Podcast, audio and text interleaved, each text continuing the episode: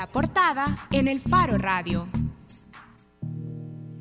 En la portada del Faro Radio queremos conversar con la salvadoreña que ha sido nominada al equivalente al Premio Nobel de los Derechos Humanos. Ahora está con nosotros Carla Avelar. Carla es fundadora y directora de la Asociación Comunicando y Capacitando a Mujeres Trans, Comcavis Trans. Y además, Carla es finalista para recibir el premio de la Fundación Martin Ennals, que se entrega a activistas que luchan por los derechos humanos alrededor del mundo.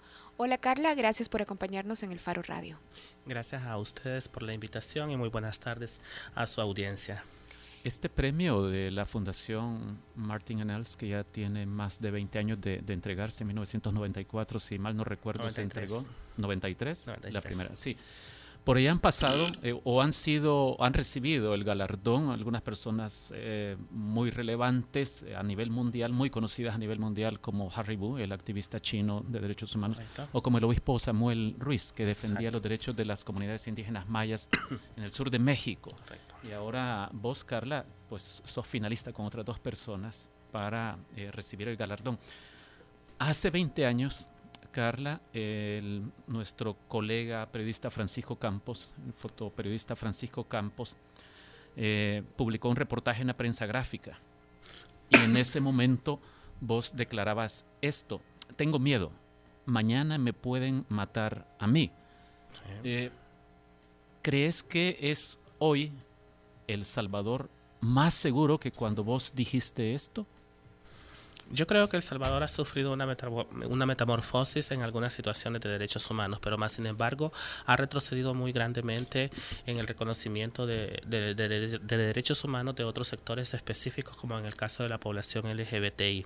¿Ha retrocedido? Sí, claro, ha retrocedido. ¿Por qué? Porque seguimos manteniendo altas cifras de crímenes por odio ¿verdad? Seguimos sin leyes especiales eh, para las personas LGBTI para proteger a estas personas. Seguimos sin leyes de carácter, digamos, este, bueno, especial como la ley de identidad de género. Seguimos sin cifras estadísticas este, de crímenes por odio desegregados, etcétera. Y así podría aumentar muchas cosas, ¿verdad? Pero, pero eso podría pensarse, Carla, que eh, describe más un estancamiento que un retroceso. O temas pendientes. Pero vos, ¿por qué hablas de retroceso? Yo creo que sea... ¿Cuáles son tus valoraciones para utilizar la palabra retroceso? Porque no hay una cierta, eh, no hay garantía de nuestros derechos, no hay garantía de protección.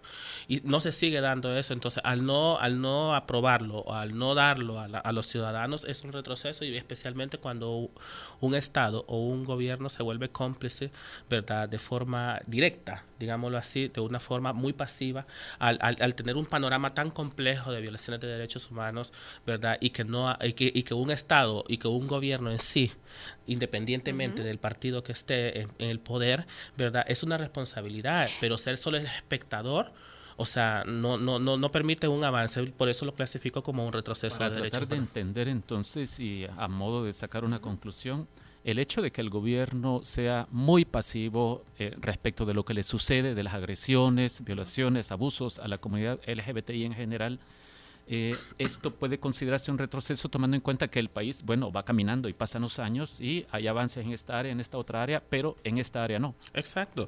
Y sí, yo, yo realmente puedo este, enumerar algunas acciones que el gobierno ha hecho, el gobierno o el Estado, podríamos llamarlo también, ¿verdad?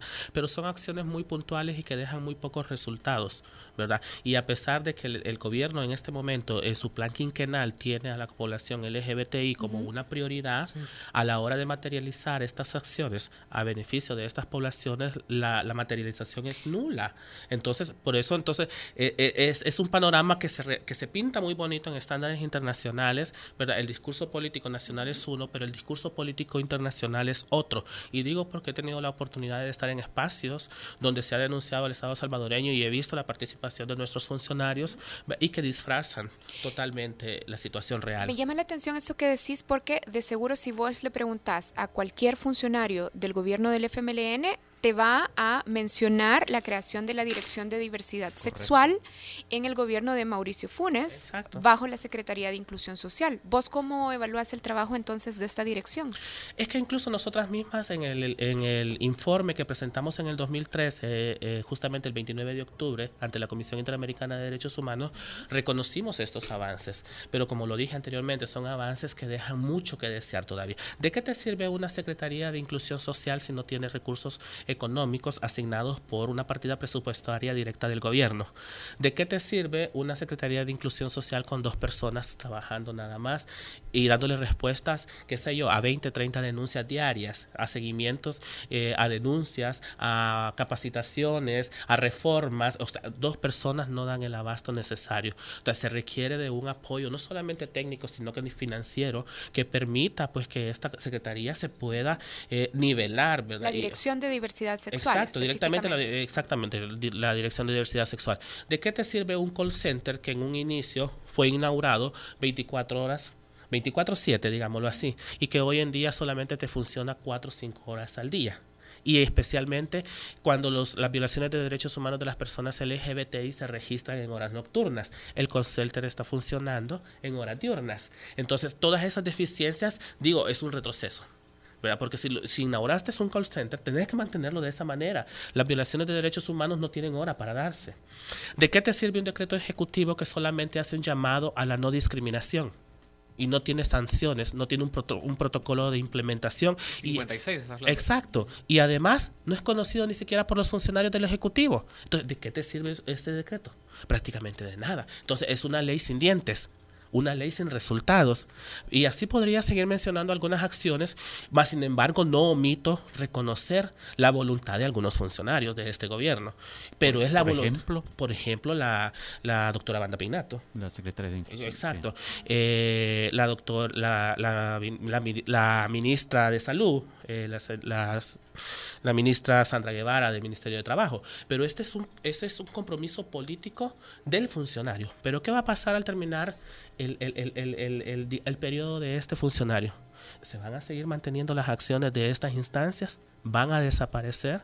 ¿Se va a lograr que se les asigne recursos adecuados? Desde el Ministerio de Salud se va a dejar de ver las necesidades de la población LGBTI solamente encasilladas en la, temática de VIH. Y, el espectro de, de, salud se va a ver con un espectro de salud más amplio y no solamente en el área de VIH. Tomando en cuenta el origen del FMLN, Carla, uno podría pensar que cabe esperar una diferenciación importante entre actuación de gobierno, de ejecutivo, digo, y actuación del partido FMLN, tomando en cuenta el origen del FMLN, un partido de izquierdas y con otro tipo de reivindicaciones. Eh, pero a mí me gustaría que vos nos expliques si ves alguna diferencia, si te parece que alguno está actuando mejor o que alguno está actuando peor, tomando en cuenta que ya enumeraste algo que tiene que ver esencialmente con el Ejecutivo, el papel de la Secretaría de Inclusión Social y un decreto ejecutivo por ahí que decís, sí, se expresa la voluntad de, de poner orden, pero no hay sanciones, por lo tanto el poder coercitivo es nulo. Exacto. Yo creo que, bueno, los dos, los dos grandes partidos, ¿verdad?, tienen grandes retos ¿verdad? por delante. Y uno de estos es la, la, la, inclusión, de verdad la inclusión en todo su espectro, ¿verdad? Y no solamente de cómo ellos lo visualizan como tal. Yo, nosotras en un principio teníamos, eh, digamos, como mucha confianza, muchas esperanzas que el, el, partido FMLN, estando en el poder, podía hacer muchas acciones, pero va a pasar como le ha pasado a otros funcionarios, por ejemplo, cuando yo pude, yo pude haber hecho a mí ese yo pude haber hecho no me sirve para nada. O sea, esa persona tiene que, eh, que, aprovechar la oportunidad que tiene de cambiar un país, la oportunidad de hacer presión a la Asamblea Legislativa para que éste legisle a favor de todos los, los, los ciudadanos y no solamente de un grupo específico. Y los problemas internos que ellos tengan entre, entre, entre sus cúpulas, eso yo creo que tienen ellos que encontrar alguna estrategia, ¿verdad? Eh, que permita el, el, el, el, ¿cómo te sabía? Que permita la implementación de una acción no narcisista, Yo siento que ambos, ambos partidos, que son los más fuertes en este caso, tienen una, oposición, una posición muy narcisista, que solamente piensan en ellos, en ellos, en ellos, en ellos, en ellos, y nunca piensan hacia afuera, cómo beneficiar a los ciudadanos. Eh, ayer eh, tuvimos una conversación muy importante nosotras con, con un funcionario eh, de Ecuador, es que acabe de aprobar recientemente la, perdón, de Bolivia, que acabe de aprobar la ley de identidad de género y él nos comentaba la estrategia que ellos habían implementado para lograr este, que, que una ley de identidad de género se aprobara y luego de esto pasar a que las personas transgénero también tuvieran derecho al matrimonio.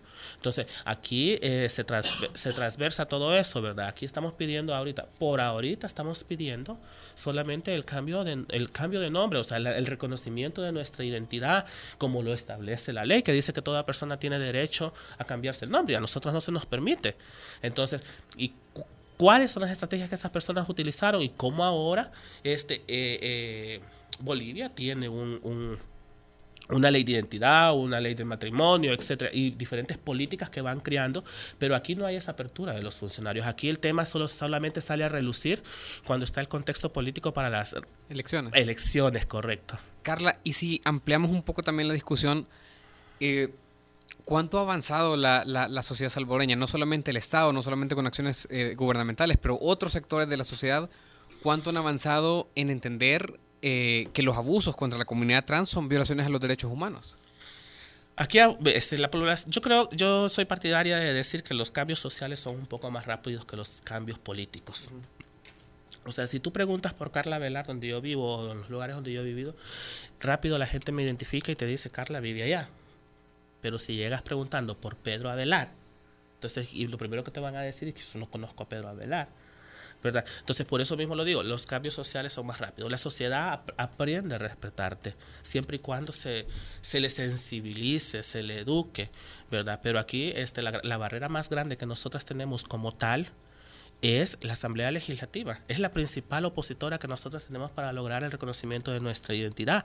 Y yo creo que una de las acciones que se debería de implementar es empezar a educar desde el Ministerio de Educación a temprana edad a las diferentes poblaciones, a los diferentes chicos en, identidad de género, orientación sexual, que son temas importantes y no, y, no, no, tomarlo como un tema de que, ay, quieren, quieren que mi hijo sea homosexual. O sea, tu hijo no, no, no va a ser homosexual o trans solo porque le digan, mire, usted respete a Julano de tal, ¿verdad? Por su identidad o por su expresión o, por lo que fuera, ¿verdad? Pero aquí se, se, maneja eh, incluso de que estamos pidiendo el matrimonio que también es un derecho que tenemos a través del artículo número 3 de la Constitución de la República. Pero más sin embargo, en este momento es una necesidad para nosotras también, porque hay muchas compañeras y compañeros que eh, pues, viven en pareja, pero no tienen el reconocimiento de los beneficios que te da el matrimonio como tal. Entonces, no tiene, o sea, yo como pareja, yo si tuviera mi pareja, o, si lo tengo, no sé, va.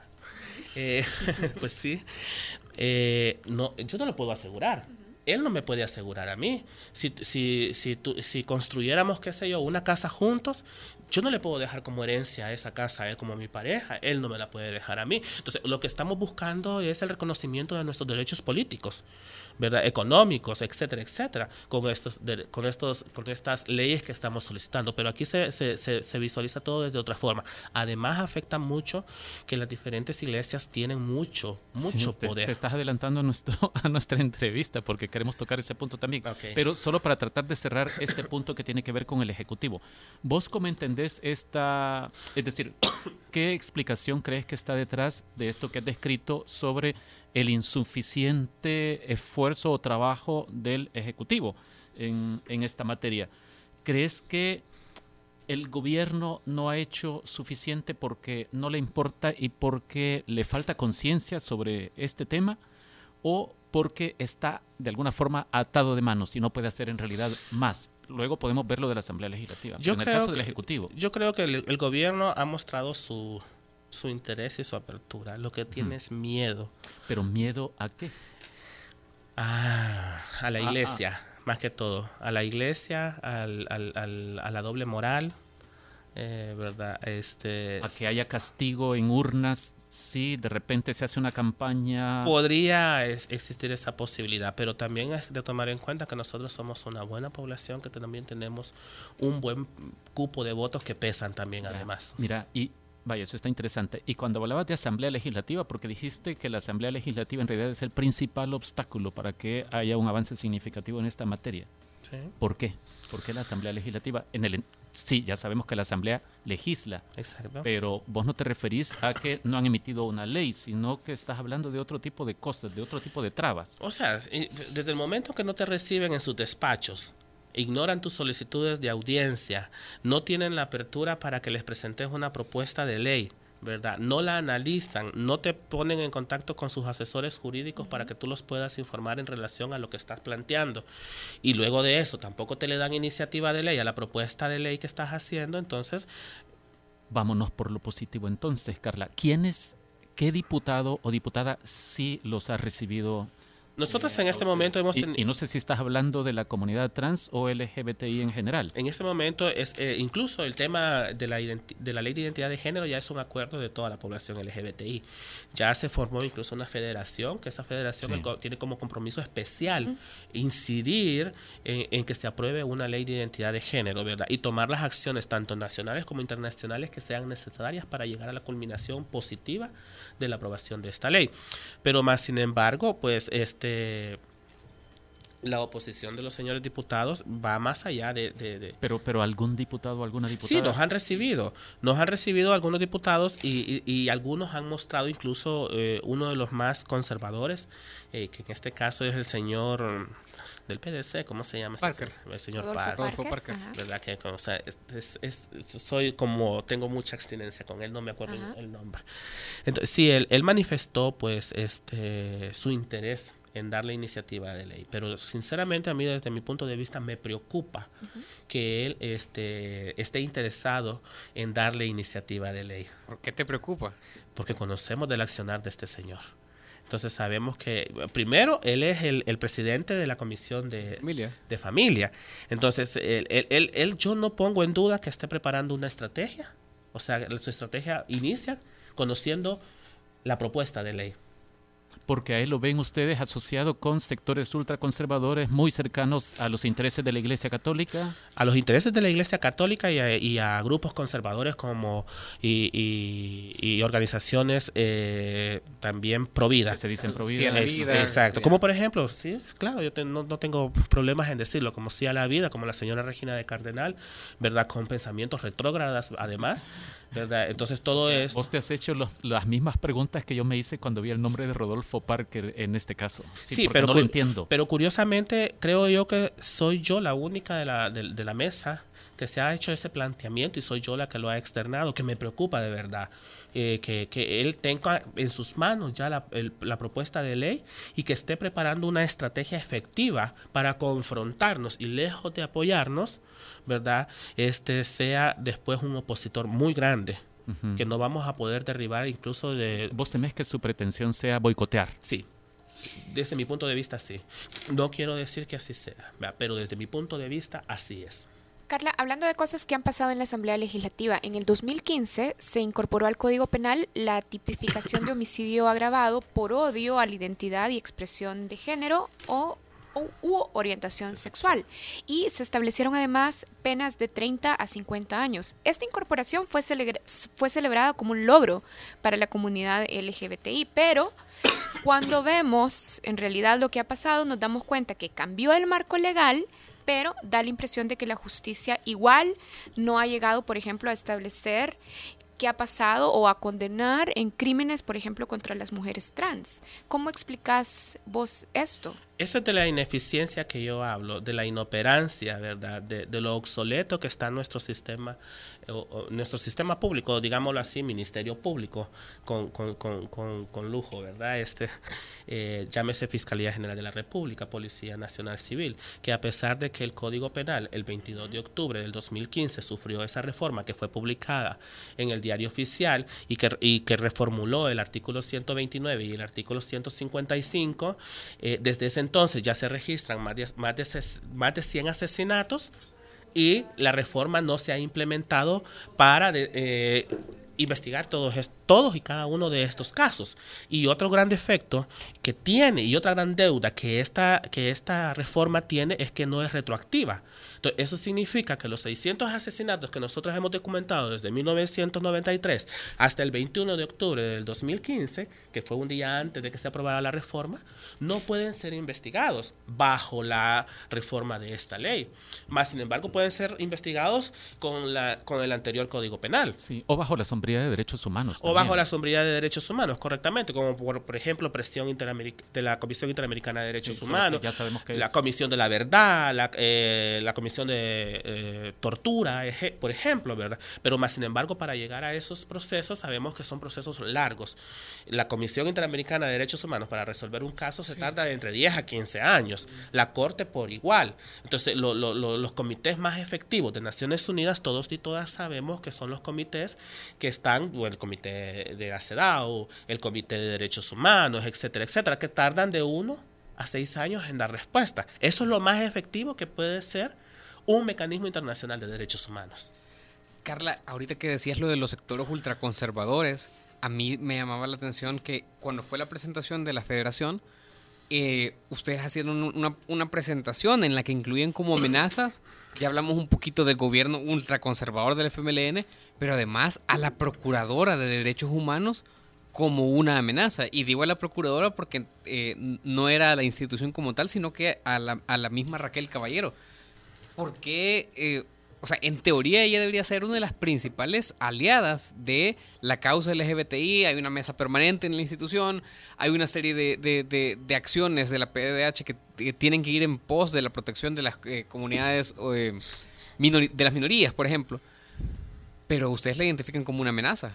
¿Por sí, Y, y, fíjate que eso es bien interesante porque fue, digamos, en un principio de la noción de algunas organizaciones, pero en, el entorno de la elaboración de ese plan de, de, incidencia y de trabajo que vamos a elaborar en coordinación todas las organizaciones, surgió esta inquietud, ¿verdad? Que todas las organizaciones manifestaron y visualizan a la, a la actual señora procuradora como una opositora. ¿Y por qué?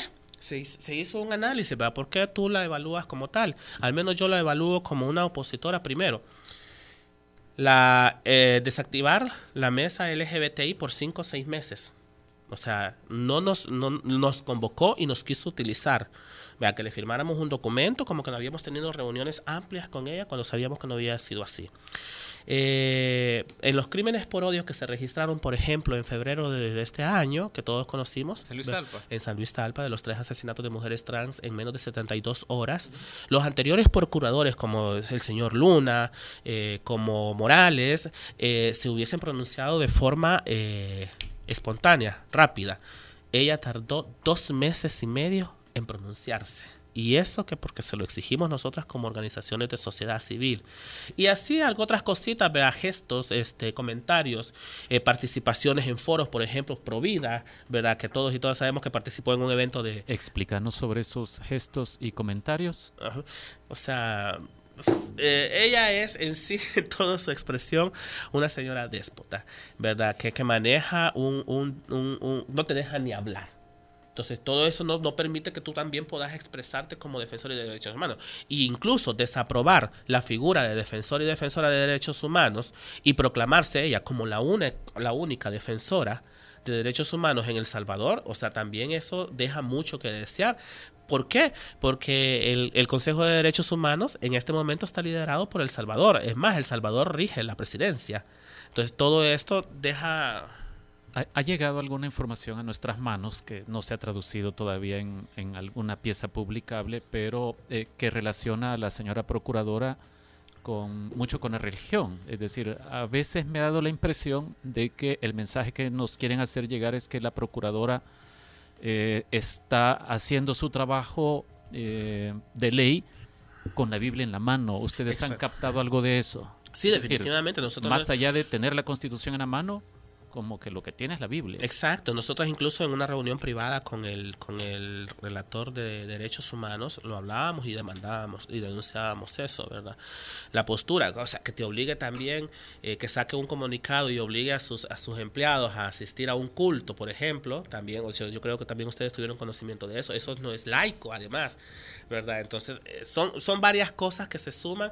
Eh, eh y que te llevan a, decir, bueno, es, lejos de ser una, eh, digamos, a favor, la tenemos totalmente en contra. Y sabemos que ella trata de disfrazar las cosas, porque ella en su momento ella es muy estratégica. En la última entrevista yo soy una fiel seguidora de ella, pero por, por estarla criticando más que todo, en la última entrevista de TCS Noticias, es, eh, ella, ella tocó el tema LGBTI, pero lo tocó porque se volvió una necesidad tocarlo y lo tocó de una forma así muy espontánea, dijo como la comunidad LGBTI y no dijo nada más, no, no amplió. ¿Verdad? Y aquí lo interesante era que hubiera ampliado y decir, esta población tiene ciertos problemas de impunidad, tiene esto, esto y esto, pero más sin embargo no amplió y solo dijo de los problemas de la comunidad LGBT. Carla, ya, ya le señalaste disfraz o utilización de disfraces al Ejecutivo o al Estado salvadoreño que en el exterior se representa básicamente por el Ejecutivo y ahora la PDDH pero que queremos seguir analizando instituciones.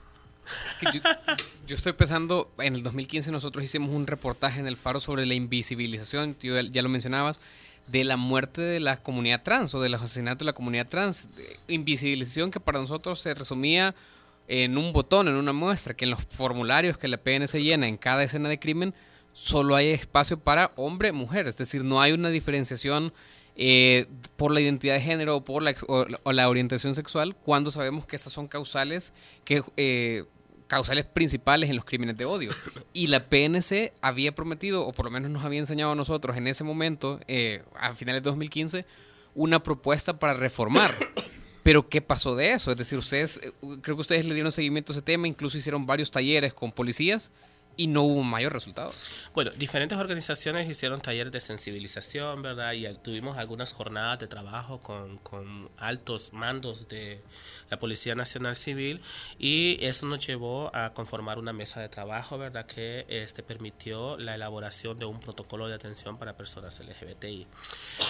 Pero este, la lo que tú dices es justamente en el 2015 todavía no existía, pero hoy en el 2017 ya esos formularios ya cuentan con la casilla de orientación sexual y identidad de género. ¿Cuál es el problema ahora?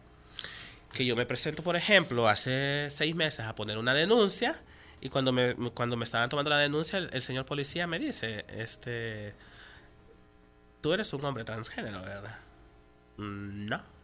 O sea, usted tiene que marcar allá. No, a mí me enseñaron que era esto. No. O sea, un hombre transgénero es otra cosa, ¿verdad? Entonces, yo soy una mujer transgénero, usted tiene que marcar aquella casilla. La marcó. Pero me dice, entonces yo estoy mal, me dice así porque no me han capacitado bien. El que lo habían capacitado y el que no lo han capacitado ni siquiera te pregunta cuál es tu orientación sexual. Los formularios ya están eh, eh, siendo implementados y esperemos que, que, la dirección de la policía pues este, tome iniciativas de sensibilizar ¿verdad? a su personal eh, en cuanto a manejar estos, estos formularios e implementarlos porque eso nos va a permitir contar con datos estadísticos de que cuando somos víctimas o victimarios, ¿verdad? Porque nosotros usualmente en la Policía Nacional Civil se nos clasifica como victimarios, jamás como víctimas. Como víctimas. Carla, pero ustedes, las mujeres trans o la comunidad LGBTI, perciben en la Policía Nacional Civil a una institución que garantiza sus derechos o a una institución cuyos agentes o algunos de sus operadores podrían ser en realidad un peligro.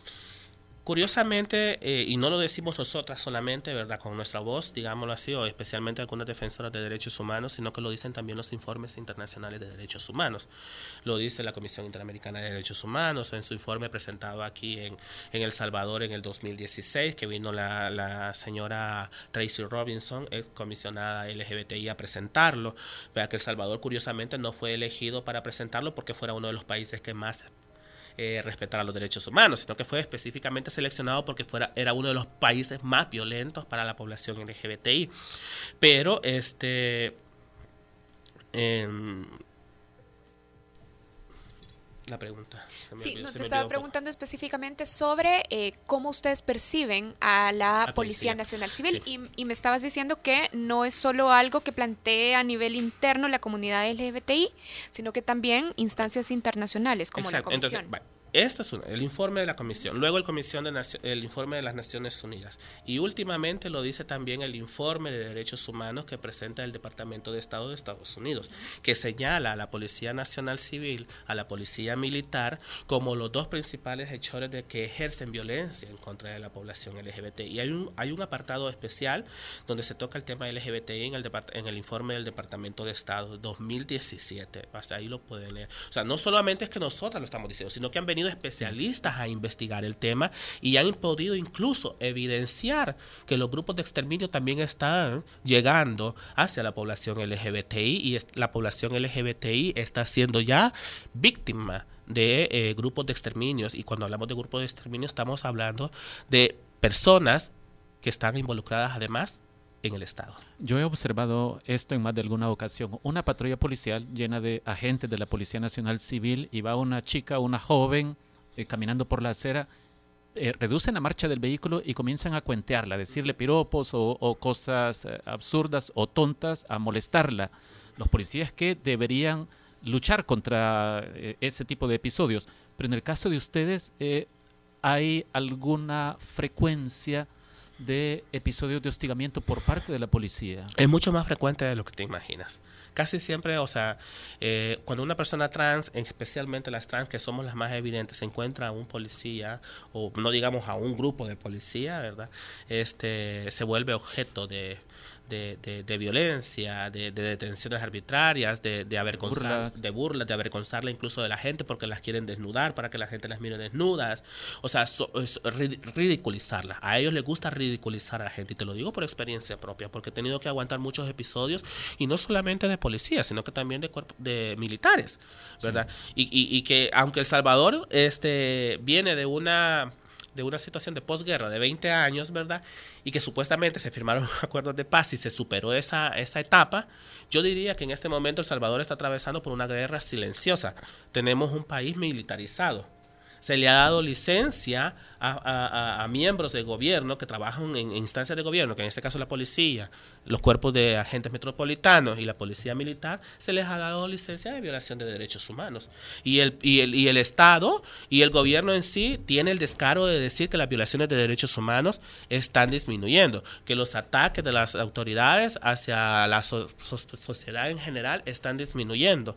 Entonces, no, no entiendo en qué se basan para decir esa situación cuando yo frecuento veo a policía golpeando a jóvenes, a policía golpeando a mujeres, a gente del CAN echándole gas lacrimógeno en, el rostro a mujeres, eh, policías militares este, golpeando a mujeres trans, violándolas incluso, o incluso hasta quitándole dinero. Entonces, son situaciones que pasan en la noche y que no se documentan como debería de documentarse y que cuando una o uno denuncia, no es escuchado. Carla, entendemos que vos provenís de una familia profundamente católica. Eh, y ya mencionabas hace unos minutos que el Ejecutivo posiblemente le teme a la Iglesia Católica. No solo a la Iglesia Católica, todas. Sí, sí, sí. Ah, vamos a ver, pero quizás de la Iglesia Católica uno puede recordar rápidamente una serie de hechos que tienen que ver con incidencia directa en políticas públicas en materia de salud sexual y reproductiva, por ejemplo. Pero a ver, vos atribuirías, eh, aún de forma indirecta, a la Iglesia Católica o a las iglesias protestantes responsabilidad en la violencia o en crímenes contra la comunidad LGBTI por lo que predican, por cómo se expresan, por cómo frenan políticas públicas? Yo creo que la Iglesia tiene una gran responsabilidad desde el momento en que aprueba la discriminación de sus, de sus pastores, de sus, eh, de sus feligreses, e insta eh, a, sus feligreses que si tienen un hijo homosexual. Yo, yo, yo, yo he tenido la oportunidad de escuchar algunas predicaciones del, del hermano Toby, por ejemplo, donde insta a sus feligreses a que si tienen esa aberración en la casa, que lo expulse. Entonces, cuando, eh, o sea, y mi gran pregunta es, la Biblia dice que Dios es amor. Entonces, ¿por qué utilizar un, documento o un, libro para atacar, para juzgar, ¿verdad? O para criminalizar, avergonzarte y, y, desaprobar tu forma de vida? Cuando, o sea, la iglesia lo que tendría que hacer es promulgar el amor, acercarte y conocerte mejor. ¿Verdad? ¿Quién dice que una persona LGBTI no puede tener eh, temor de Dios? O, tener creencias religiosas. Claro que hay. Yo conozco muchos amigos gay que son sumamente religiosos, pero la iglesia les cierra la puerta, se da el lujo de tirarles la puerta en la cara y no te dan la oportunidad de que puedas tener la decisión de escoger qué religión quieres promulgar. Entonces, o sea, la iglesia sí tiene mucha responsabilidad y lo hace desde ese sentido. Y desde el otro sentido es que interviene en la, en la, en la, en la política. Tiene mucho peso político y, y, aquí las decisiones se hacen en base a lo que... primero se consulta a las iglesias. Pero por el otro lado tenés a diputados, a ministros, a políticos, gobernantes, eh, permitiéndose ellos mismos ser eh, canalizadores de, ese tipo de influencia. Exacto, exacto. O sea, e, ellos lo permiten y además lo avalan. Entonces, eh, el, reto es grande, no solamente por parte de nosotras, sino que en parte de la sociedad en general, pues porque nosotras también tenemos una gran debilidad en este momento. La lucha la estamos haciendo de una forma eh, fragmentada y tenemos que unificarnos, ¿verdad? Con otros sectores, qué sé yo, con afrodescendientes, con, con mujeres, con adolescentes, eh, con el foro del agua, etcétera. O sea, son luchas comunes y tienen que estar eh, asunto de derechos canalizadas. derechos eh. Y justamente eso es lo que tiene que aprender el Estado, que el Estado y los gobiernos, que hablar de derechos humanos también es hablar de personas LGBTI. Bien, Carla, se nos acabó el tiempo. A través de redes sociales nos enviaron este comentario. Nelson Guzmán dice, la diversidad sexual siempre ha existido, pero no se vale ofender a los que no los aceptan, porque ¿cómo van a ganar espacio? Así dice.